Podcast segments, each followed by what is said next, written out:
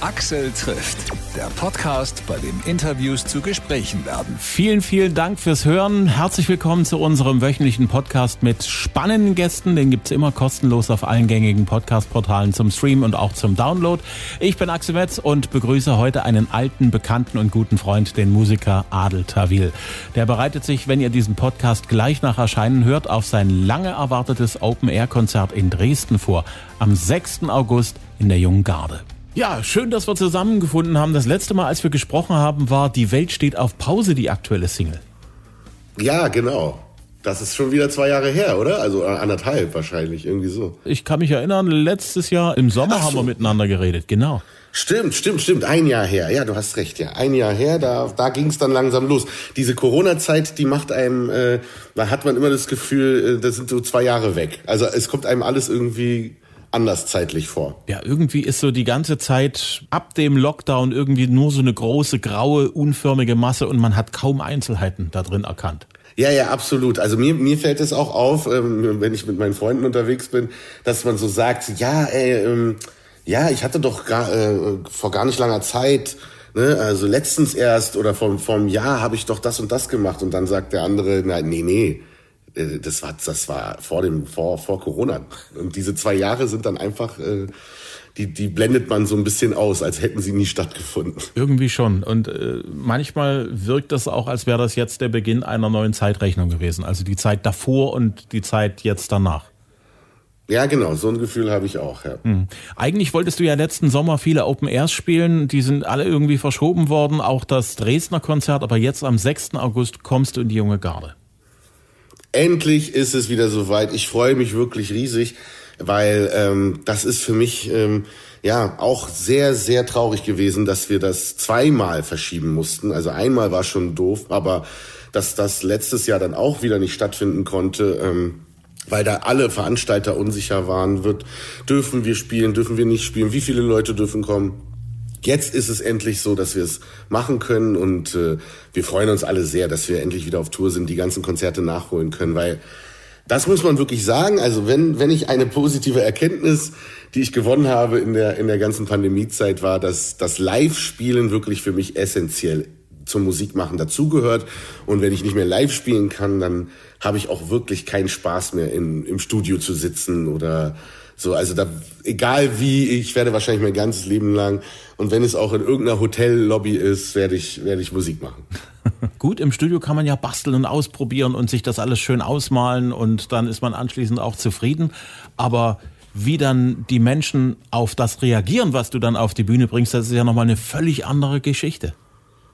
Genau, absolut. Und das ist, das macht doch den Unterschied. Also im Studio unterteile ich es auch noch mal so ein bisschen, weil die Phase, in denen ich quasi so, ne, man, man, man sammelt ja die ganzen Inspirationen. Ne? Ich habe dann immer mein, mein Handy dabei und wenn mir irgendein Satz auffällt, den ich irgendwo lese oder den ich irgendwo höre, dann schreibe ich mir den auf. Und dann, dann wenn ich irgendein Thema für wichtig empfinde, ah, darüber müsste man doch mal ein Lied schreiben, dann notiere ich mir das. Und dann kommt man ins Studio und diese Zeit ist dann auch ganz spannend, wenn man versucht, ähm, ja, dieses, diese, diese Ideen irgendwie zu verwirklichen und, und man merkt, oh, guck mal, das funktioniert, das ist super. Und dann kommt aber der nervige Teil, weil dann ist es am Ende auch ein Stück weit Handwerk. Also du musst dich dann ja hinsetzen und, und musst gucken, den Text fertig machen, ähm, dann schauen, wie man das singt und so. Und das ist dann alles äh, gar nicht so spannend, wie viele denken. Ne? Und, dann, und dann freut man sich eben umso mehr, dass man das live vor den Leuten performt, äh, ein Video dreht, ja, wobei ich auch kein Fan von Videodrehs bin, weil es äh, äh, Hut ab vor allen Schauspielern, weil das waren auch immer so äh, Umstände, die die auch gar nicht meins sind, ja, Kälte, äh, Hitze und du musst halt drehen, aber live auf der Bühne, das da bin ich zu Hause. Ja klar, weil dort bekommst du ein Echo, da bekommst du ein Feedback. Genau. Gibt's da so Songs, wo du im Studio die halt gemacht hast, irgendwie gut gefunden hast, wo dich dann das Publikum auf Tour dann mit der Reaktion auf den Song aber so richtig überrascht hat? Gibt es dann einen Song in deinem Programm, wo du sagst, das hätte ich nicht gedacht damals im Studio, dass die Leute da so drauf abgehen? Ja, die gibt's. Also es gibt solche Beispiele. Das sind dann Lieder, die, ähm, die ich, äh, ja, da, es gab mal ein Lied, das war auf meinem ersten Album, das heißt zum Beispiel Vermiss mich.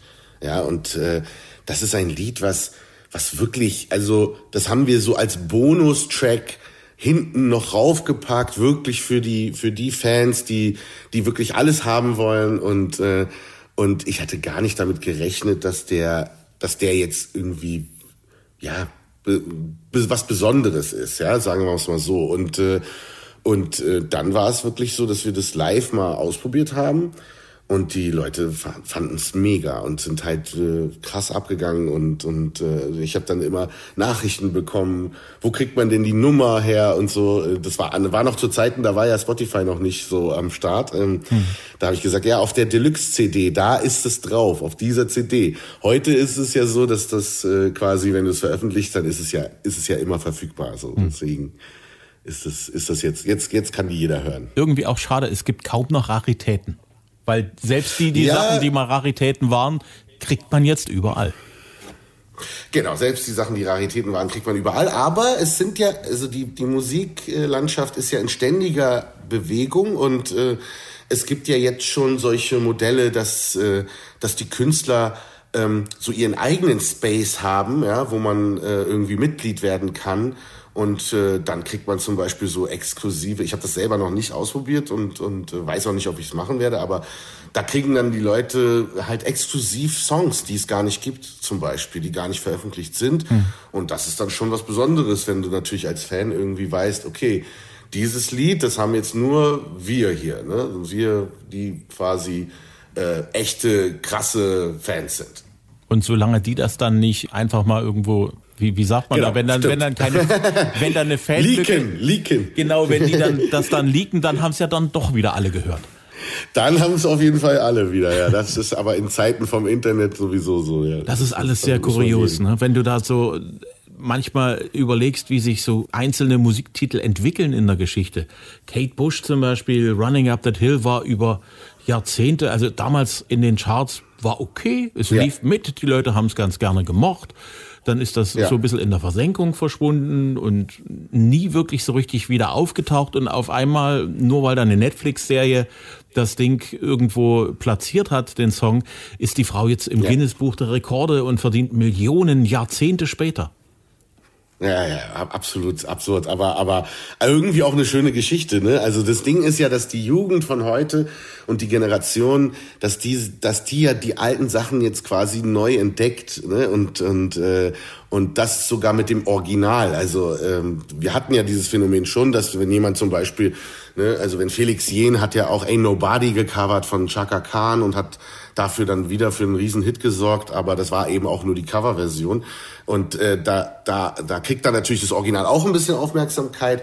Aber das, was jetzt passiert, ist natürlich so, dass sich äh, ja einfach diese neue Generation ähm, irgendwo was hört von den Eltern oder von den Großeltern und packt das in ihre TikTok-Videos äh, oder äh, irgendein Redakteur macht es eben äh, in seine Netflix-Serie ähm, äh, und Regisseur meine ich ähm, und dann geht es auf, kriegt es auf einmal den, den Wumms, ja, und, und äh, man muss dann aber auch echt sagen, ein Hit ist ein Hit. Ne? Also das war immer schon ein guter Song. Ich war immer ein Fan von von der Nummer und äh, ich für mich ist es toll zu sehen, dass sie jetzt das bekommt, was sie wirklich verdient.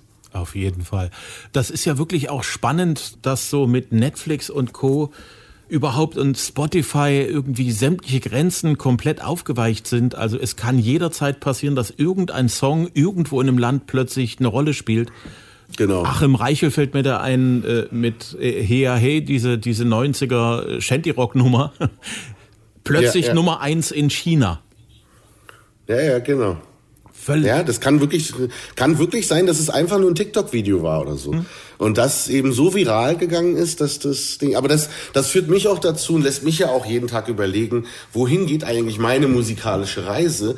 Und äh, ich, ich sehe da mit dieser Entwicklung auch viele Möglichkeiten, denn ähm, jetzt ist es ja viel einfacher, mit, äh, mit Menschen aus anderen Ländern, äh, Künstlern und, und, äh, und für anderen Kontinenten Musik zu machen. Ja. ja, das war ja früher, war das ja ein Riesenaufwand, ja, wenn man irgendwie gesagt hat, ne? und selbst ich mit, mit Yusun Dur, ähm, und Mohammed Munir, das war halt in Senegal, dann ist man da runtergeflogen und hat das aufgenommen und so.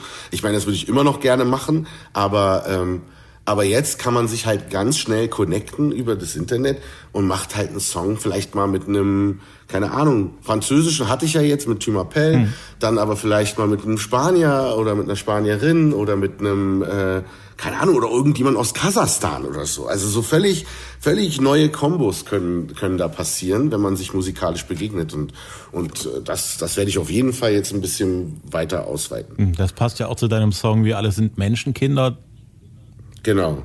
Wir sitzen ja alle tatsächlich im selben Boot, auch künstlerisch gesehen. Ja, ja absolut, absolut. Und äh, die Nummer war mir zum Beispiel äh, ganz wichtig, denn ähm, die haben wir auch vorgezogen, als wir gesehen haben, dass, dass dieser ähm, schreckliche Angriff da passiert in, in der Ukraine. Und ähm, da haben wir gesagt, so, okay, den, Mann, die Nummer, die war eigentlich ja geschrieben worden, weil ich in dieser ganzen Corona-Zeit fiel es mir ja unheimlich schwer, Songs zu schreiben. Und, ähm, und deswegen hatte ich da wenig Inspiration. Aber ich habe auch viel in der Pandemie gesehen, was, was positiv war, dass Leute anderen Menschen geholfen haben beim Einkaufen, ähm, ne, damit die nicht raus müssen, die Älteren ähm, in den Supermarkt. Und äh, ja, also viele waren da auch so im Ehrenamt tätig und so. Und das hat mich schon beeindruckt ja, in dieser ganzen Zeit. Und äh, und deswegen wollte ich da so ein positives Zeichen setzen. Und Menschenkinder war dann halt der Song. Und äh, da geht's halt wirklich um viel, dass wir wirklich äh, mal überlegen sollen. Wir sind nun mal eine Menschheit, ja. Und äh, wir haben gerade letztens wieder im Studio drüber gesprochen. So lang gibt's uns gar nicht. Ne? Also ich glaube, wir hatten es dann äh, gegoogelt. Also ich glaube, die, die Menschheit gibt's irgendwie äh, die ersten Menschen vor 350.000 Jahren. Hm. Aber die Erde, die ist halt keine Ahnung 4,5 Milliarden Jahre alt. Also wir sollten schon zusammenhalten und äh, aufpassen, dass, dass, äh, dass das auch weiter fortbesteht mit der Menschheit. Auf jeden Fall. Du hast ja Anfang des Jahres ein neues Album angekündigt. Du hast ja auch gerade ja. gesagt, du hast dich viel mit dir beschäftigt, mit deinem Inneren. Wie weit bist du denn mit deinem Album? Oh, ich bin schon ziemlich weit, muss man sagen. Also die Songs sind fast alle fertig. Ähm, also ne, geschrieben und so und äh, ähm, fast alle auch eingesungen. Äh, es geht, geht jetzt eigentlich nur noch darum, die ne, zusammenzubringen, ähm, dass, dass es ein bisschen soundmäßig alles passt und das ist jetzt alles äh, schon, schon noch viel Arbeit, aber ich bin sehr, sehr guter Dinge, dass dieses Jahr ähm, im Herbst dann irgendwann das Album kommt. Ja, ich tippe so auf Oktober. Da bin ich sehr gespannt drauf. Wenn du jetzt auf die Bühne gehst am 6. August Open Air, worauf dürfen sich die Fans freuen im Vergleich zur Hallenshow, die du ja noch äh, vor Corona absolviert hast? Ja, natürlich können Sie sich freuen, dass wir ähm, neue Nummern im Gepäck haben, die jetzt quasi äh, zwischenzeitlich, also Menschenkinder werden wir zum Beispiel spielen, ist ja klar, Labyrinth auch und ähm, und äh, ansonsten haben wir noch so ein paar Überraschungen dabei und äh, und einfach eine ja, wir, also wir sind ja jetzt schon, haben schon ein paar Konzerte dieses Jahr gemacht. Es ist wirklich unglaublich, was da immer passiert. Man spürt einfach förmlich, dass dass man selbst ausgehungert ist und dass die Leute ausgehungert sind und einfach nur ein richtig tolles Konzerterlebnis haben wollen. Und, und darauf freue ich mich einfach. Ich glaube, also, also vom Gefühl her würde ich, würde ich am liebsten vier Stunden spielen. Also man will wirklich nicht mehr runter von der Bühne. Ich mache immer dann noch mal eine Zugabe und noch eine, weil äh, weil es weil es einfach so schön ist. Ja, und das das ist glaube ich schon besonders. Ich bin gespannt, weil das weil vor, vorher war das ja nicht so. Ne? Also es ist schon ein anderes Gefühl als als vor der Pandemie. Hm.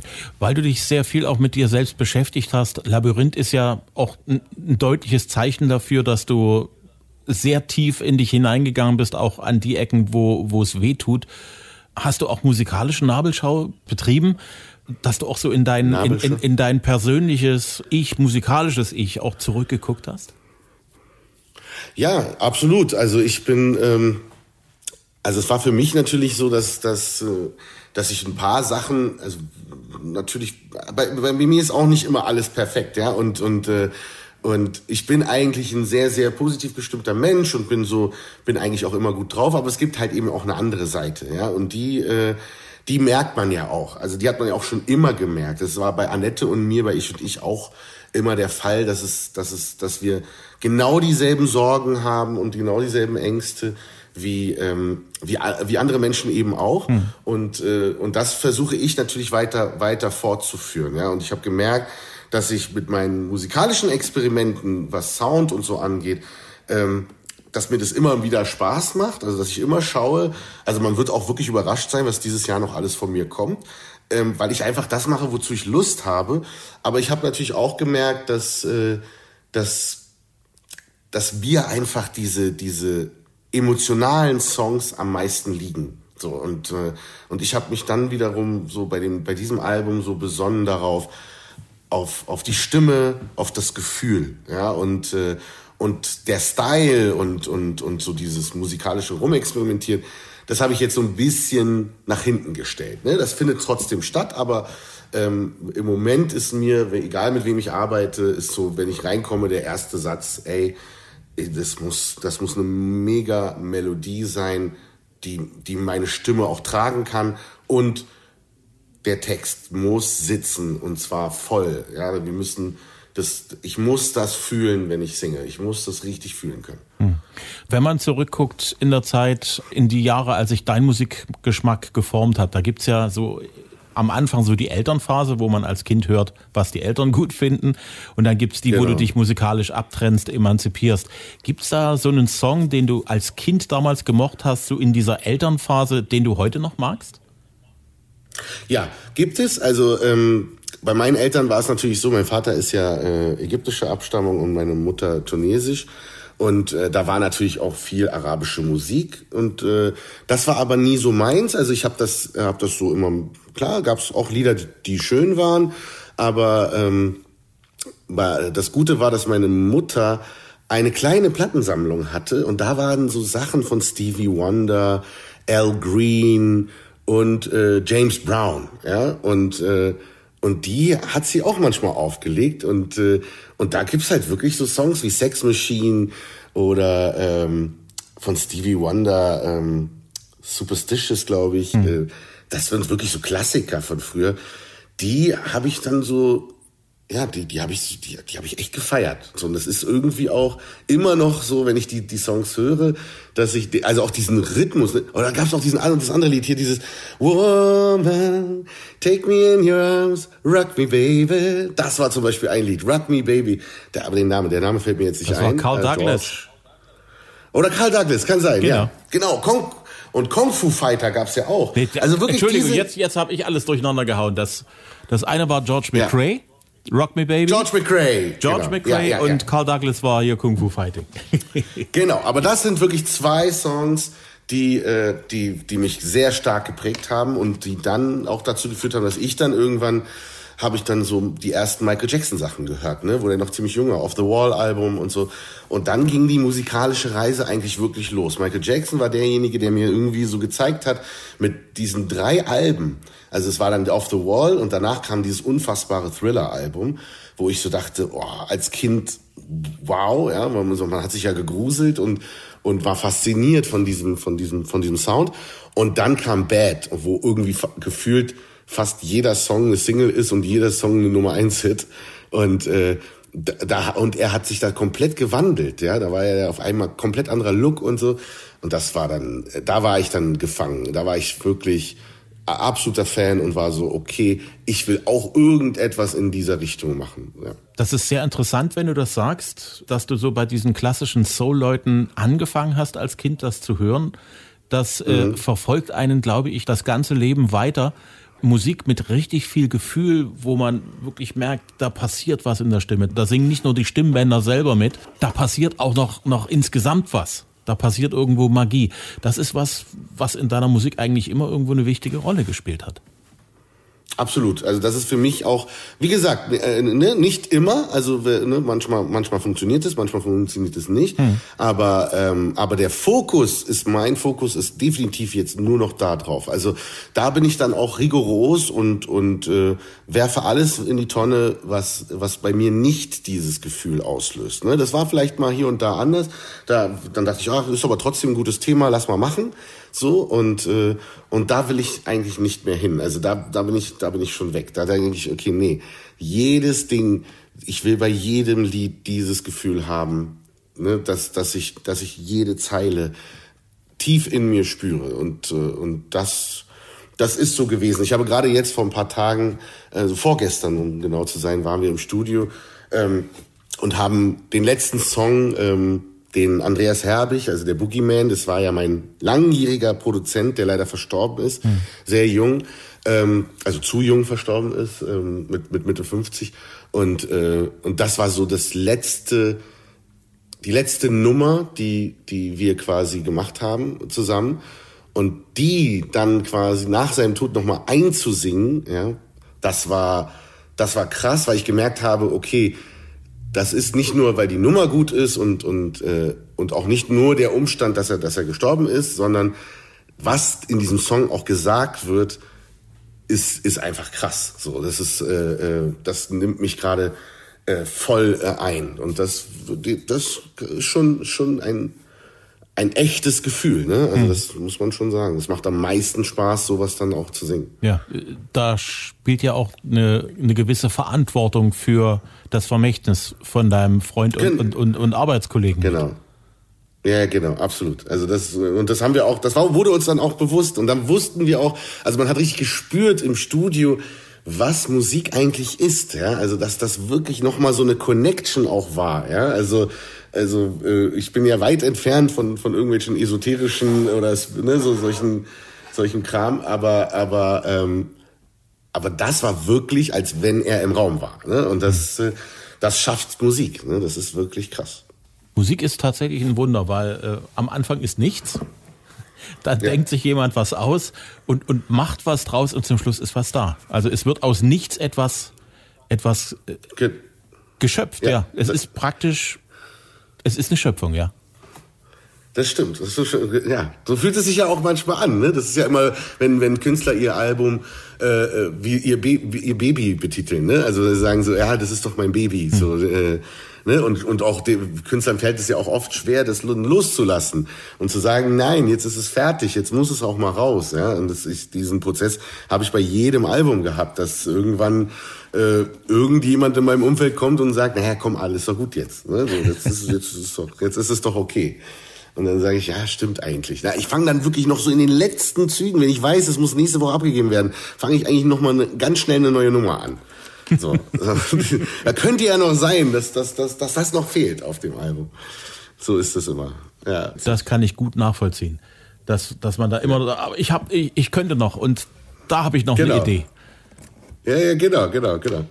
Das ist halt anders als wenn, wenn, wenn ne, also beim Sportler zum Beispiel oder so. Der geht halt, der sagt, der trainiert, der trainiert natürlich hart für den Wettkampftag, ja. Und da muss er die Leistung abholen und und dann da sein. Ne? Das ist halt ein, ein bisschen was anderes, wie wenn du denkst, du hast es ja selber in der Hand. Ja, der Wettkampf, der bist du selbst und und und äh, und dann denkst du natürlich immer, okay, nee, ich muss noch ein bisschen mehr und da noch ein bisschen und da noch ein bisschen, ne, weil wenn es dann draußen ist, kannst du nichts mehr machen. Dann ist es draußen und dann ist es ja etwas, was neu erschaffen ist, was draußen ist und was auch bleibt. Das ist ja der Unterschied. Ne? Es ist ja dann für immer hm. da. Also auch in auch in 100 Jahren kann dann jemand suchen und wird dann irgendeinen Titel finden. Ja, vielleicht bist du dann in irgendeiner Serie mit deiner Musik vertreten, die ein Nachfolger von Netflix sich irgendwie ausgedacht hat. Keine Ahnung. Ja, das ist doch super. Das ist doch super. Und, und die ganzen Nachkommen, die freuen sich dann. Und du wirst in, in Südkorea mit deiner Musik ja, zu einer ja, absoluten Kultfigur. Das wäre super. Das würde ich gerne sehen, ja. Es ist alles möglich. Ich glaube, unsere Zeit geht langsam dem Ende entgegen. Schade, ich würde gerne mit dir weiterreden. Danke, dass du dir die Zeit genommen hast. Ich drücke dir die Daumen für alle deine Termine, die jetzt anstehen, dass alles glatt geht, dass du alles auf die Bühne bringen kannst, so wie du es möchtest. Ich drücke die Daumen Super. mit dem Album und wir werden uns dann, wenn es soweit ist, bestimmt wieder sprechen. Ja, Dito, vielen Dank. Macht immer wieder Spaß und immer wieder sehr, sehr gerne. Ähm, ja, danke für die Zeit und äh, dir auch einen schönen, schönen Tag genießt das Wetter. Ähm, ist ja, ist ja schön, schön draußen jetzt. Es ist richtig ich schön, hoffe, schön. hoffe ich in Dresden auch. Ja, ja, richtig schön, schön.